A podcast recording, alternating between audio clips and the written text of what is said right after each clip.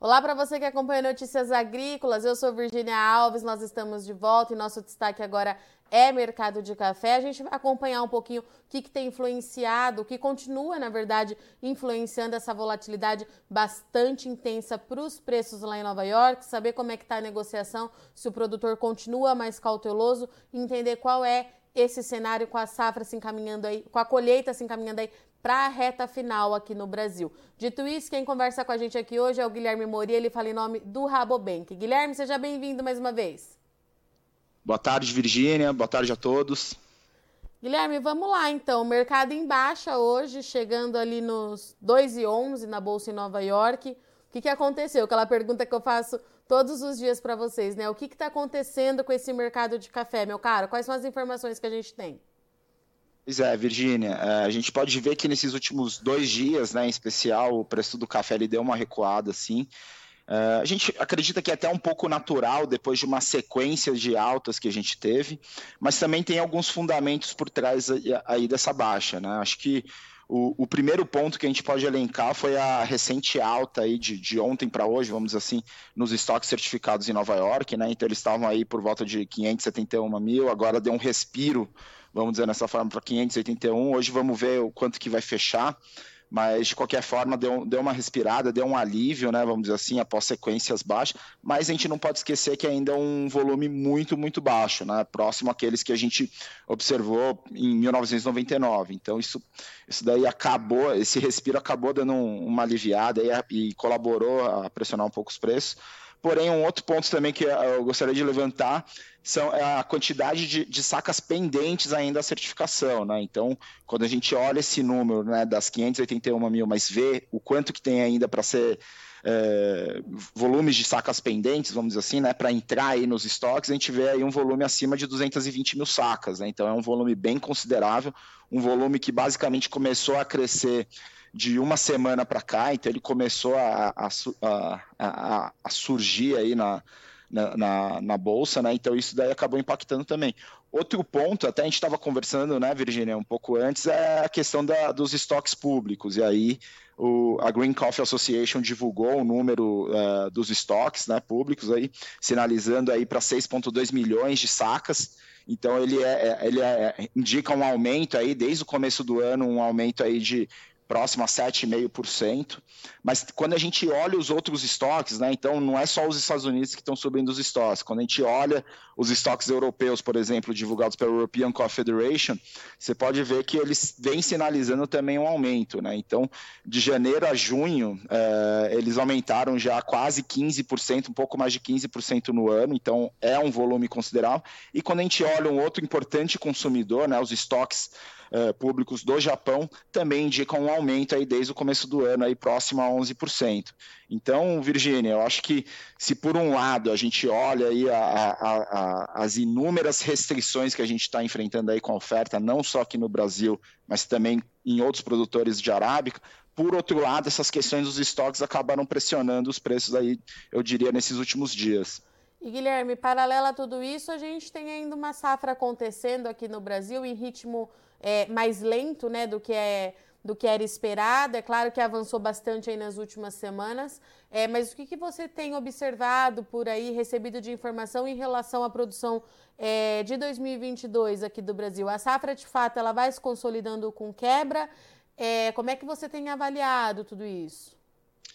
É, realmente, Virgínia, umas três semanas atrás eu estive aí na região do Cerrado Mineiro, uh, e aí é realmente é onde a gente pode observar que a gente imaginava uma quebra um, um pouco mais acentuada devido à, à questão do, do, frio que causou o abortamento de, de, muitas flores, frutos e tal, e também por conta da geada, né? Então, o, nessa visita eu, eu, a gente pôde observar aí uma quebra um pouco uh, acima aí do que a gente estava imaginando até, e também aí de acordo com, com, com, com, alguns produtores que a gente teve contato, realmente foi uma quebra considerável, né? E por outro lado também, acho que um outro ponto que, que a gente pode observar é que realmente existe um atraso na colheita e que essa, essa além da quebra, o atraso, também o produtor ele não, não não tem muita pressa de comercializar o café dessa nova safra, vamos dizer assim, né? Então, o produtor aí, diante do que ele está é, observando no campo, ele está indo com mais cautela aí para comercializar o seu café, ele espera aí preços maiores,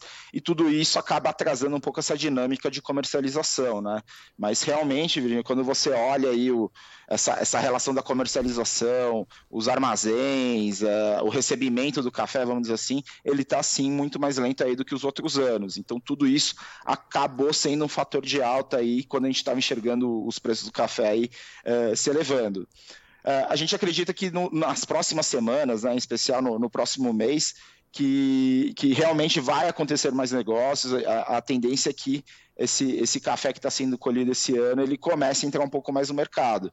Mas realmente no presente momento está é, tá muito difícil e a gente vê que está um pouco mais lento do que o normal mesmo. Guilherme, é, o que eu te perguntar é o seguinte: se a gente tem uma safra atrasada, esse produtor mais retraído, né?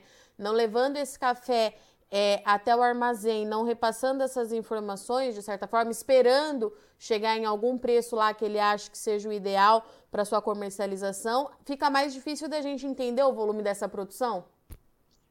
Exatamente, né? Então, quando a gente começa a ter esses entraves, é porque uh, realmente a gente espera aí que, que uh, normalmente, né, para quantificar melhor essa, essa safra, é, a gente espera que a comercialização ela, ela comece a se dar, ela, a gente começa a ver esse movimento e aí a gente começa a tomar mais conclusões aí do que, que realmente está acontecendo no, no, em termos de produção, né?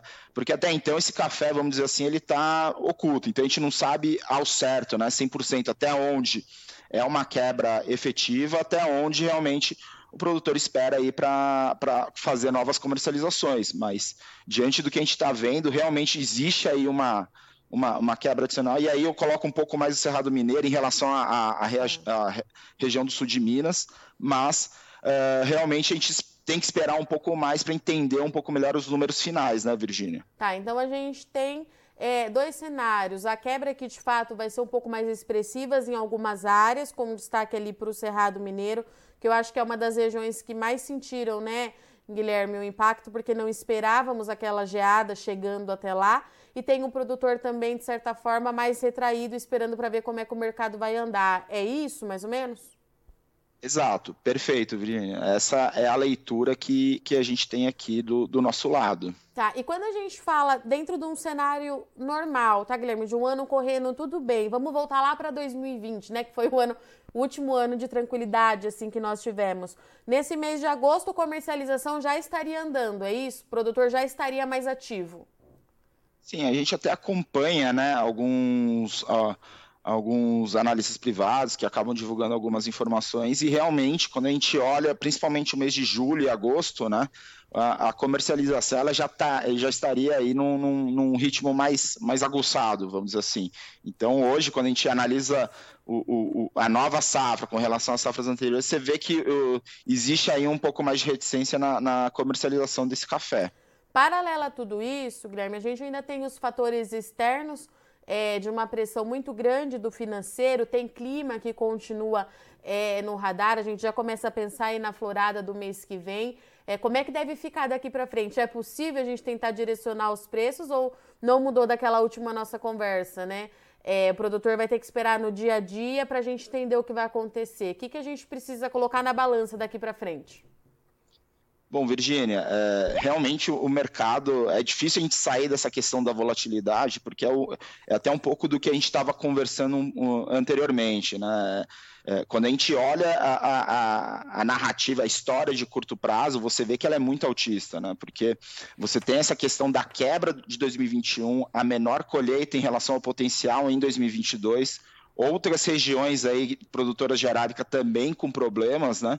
Então você vê que todas essas, essas limitações na oferta, eles dão um tom mais altista aos preços, e não é à toa que a gente viu os preços aí batendo em média aí 2 dólares e 30 em meio à, à entrada da colheita, né? Junho. Então é algo muito incomum, porque geralmente a gente vê nesse período da colheita os preços aca acabando sendo mais pressionados. E aí, a partir de agora, Virginia, o, o, a, a, história de longo prazo é, é, o, é o que traz esse tom de volatilidade. Né? Se por um lado a gente tem essas notícias altíssimas, quando a gente olha para o lado da demanda em especial, você vê aí um, um, um grande receio aí de, das economias dos países consumidores de café. Então você vê Estados Unidos enfrentando os problemas aí de crescimento econômico e inflação. Europa, a mesma coisa, né, principalmente com a questão da inflação, e aí você acaba remetendo tudo isso para o consumo de café. Então, quando você olha esse cenário de consumo, você fica um pouco mais reticente, até mesmo os, torrefadores, eu imagino que antes de fazer aquele, aquele grande estoque, né, comprar esse grande volume e ficar estocado, eles estão também uh, num ritmo mais cadenciado também nas compras. E também, e aí acho que você mencionou muito bem, além dessas preocupações com demanda, a próxima safra brasileira. Então eu diria que uh, o setembro, outubro, eles vão ser fundamentais aí para a gente entender o direcionamento dos preços. Por quê? Porque a gente tem essas limitações da oferta agora, essas questões de, de, de, de demanda no futuro, né? olhando aí o, os próximos seis meses, mas o que vai determinar se a gente vai ter um superávit ou um déficit é exatamente essa próxima safra brasileira, lógico, junto com, a, com, com a ajuda das, outra, das outras regiões, mas eu acho que o foco principal vai ser a safra brasileira. Então, aí fica um pouco, não é à toa que a gente vem observando aí na, na, nas últimas quatro, cinco semanas, o preço de café oscilando sempre no mesmo range, né? 2,10, 2,20, um pouco mais, mas não saindo desse patamar, porque exatamente essa, é, é, essa história de longo prazo acaba colocando uma limitação, um teto aí nos preços. E quando a gente fala em produção de 2023, a gente já está falando é, nessa expectativa de chuva, é, desses problemas que, se confirmado que um laninha pode trazer de novo, aí entra o clima, é isso, Guilherme?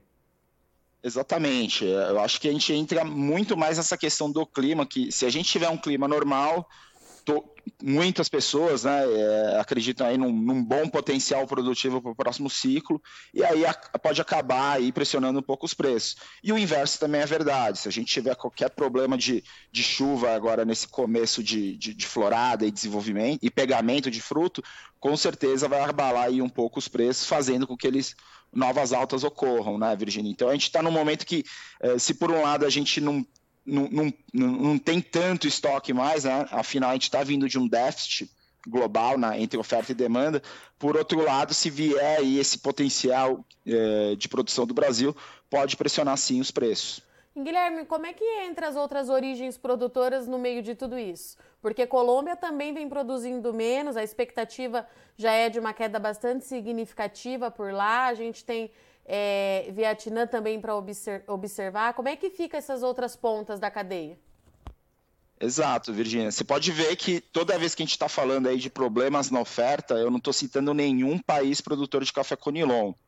E aí entra exatamente essa questão. Se por um lado o, a produção de café arábica ela está comprometida, a produção de café robusto ela está relativamente confortável. Então você olha para o Vietnã, eles acabaram de colher uma safra recorde agora no começo do ano.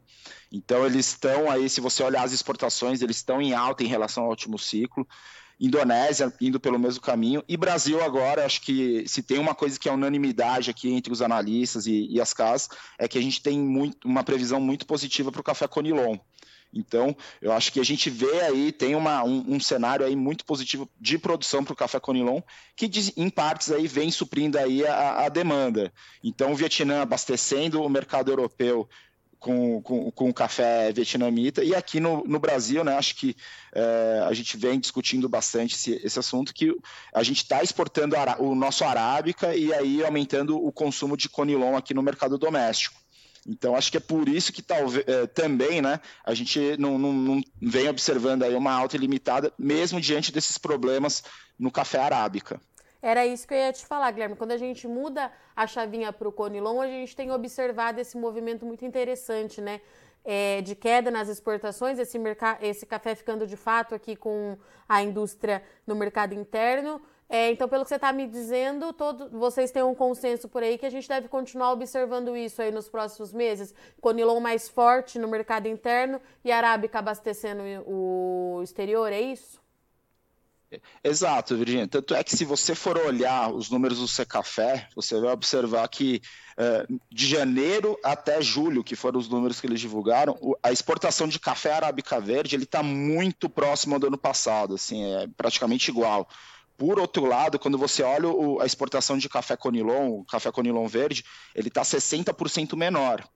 Então, tudo isso aí dá um indicativo que a gente está consumindo mais esse café conilon em detrimento arábico, e o nosso café arábico ele está indo para exportação. Guilherme, e foi muito bem aceito, né, esse conilon é, no mercado interno, porque os dados da BIC também mostram que o consumo, é, apesar de pandemia e tudo isso que a gente vem vivendo, de falando é, de economia, enfim, o consumo do café ele segue sólido aqui dentro também, né? Sim, a, é, a, é, é, o último número que até conversando com, com o pessoal da BIC, né, que eu tinha, que foi aquele que inclusive foi veiculado por vocês também de janeiro a abril, se eu não me engano, Sim. indicava aí um, uma, uma, demanda bem resiliente para o partido brasileiro, né? Então, é, exatamente nesse caminho aí que caminha, é, que, que a gente acredita que a demanda brasileira vai percorrer, né? Uma demanda bem resiliente talvez aí um, uma coisa ou outra negativa aí no consumo fora do lar, mas o, o consumidor brasileiro aí dentro do lar muito, muito resiliente, Virgínia.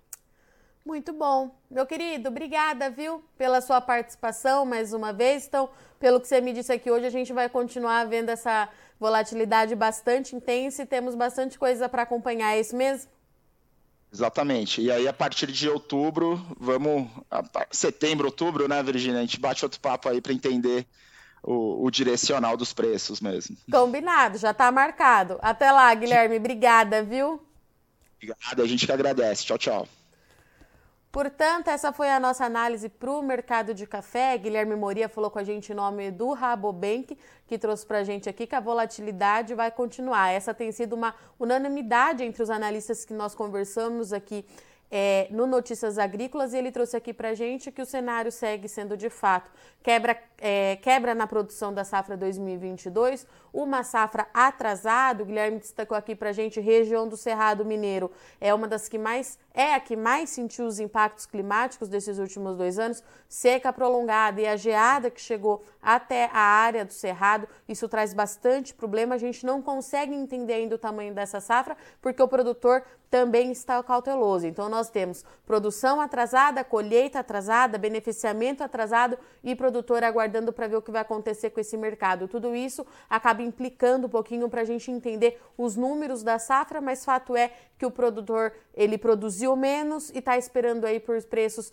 que atendam às suas necessidades para fechar negócio. Comercialização da safra 22, então, ela está atrasada em relação aos últimos anos e de acordo com o Guilherme, os fatores externos que têm mantido essa volatilidade bem acentuada em Nova York deve continuar pelo menos até o mês de outubro. O café tem oscilado bastante entre 2,10 e 2,20 em Nova York. É uma volatilidade bastante intensa, recuou nessa semana, hoje encerrou com 255 pontos de baixa, é uma queda significativa. A gente volta então na casa dos 2,11 para o contrato de dezembro de 2022, mas o Guilherme disse que essa queda já era esperada, esse ajuste de certa forma já era esperada, porque nas últimas semanas o café também subiu bastante. A gente tem ainda que continuar monitorando estoques certificados na ICE. Os volumes eles continuam no, em níveis mais baixos dos últimos 23 anos, mas teve um respiro aí entre ontem e hoje, subiu um pouquinho a quantidade de saque e isso também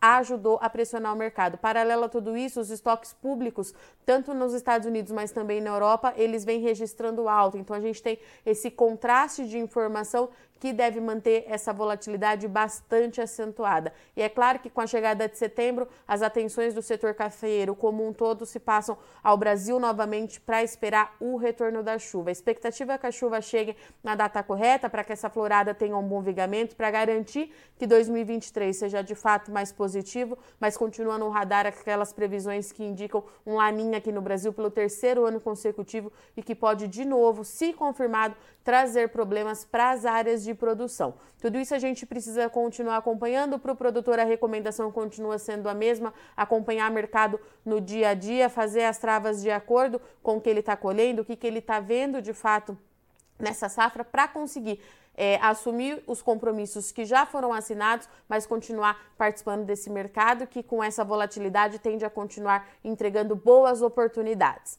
Bom, eu vou ficando por aqui. Eu sou Virginia Alves. Eu agradeço muito sua audiência e companhia, mas não sai daí que o Notícias Agrícolas continua e já já a gente está de volta. Participe das nossas mídias sociais no Facebook Notícias Agrícolas, no Instagram, arroba Notícias Agrícolas e em nosso Twitter, arroba Notiagre. E para assistir todos os nossos vídeos, se inscreva no YouTube e na Twitch Notícias Agrícolas Oficial.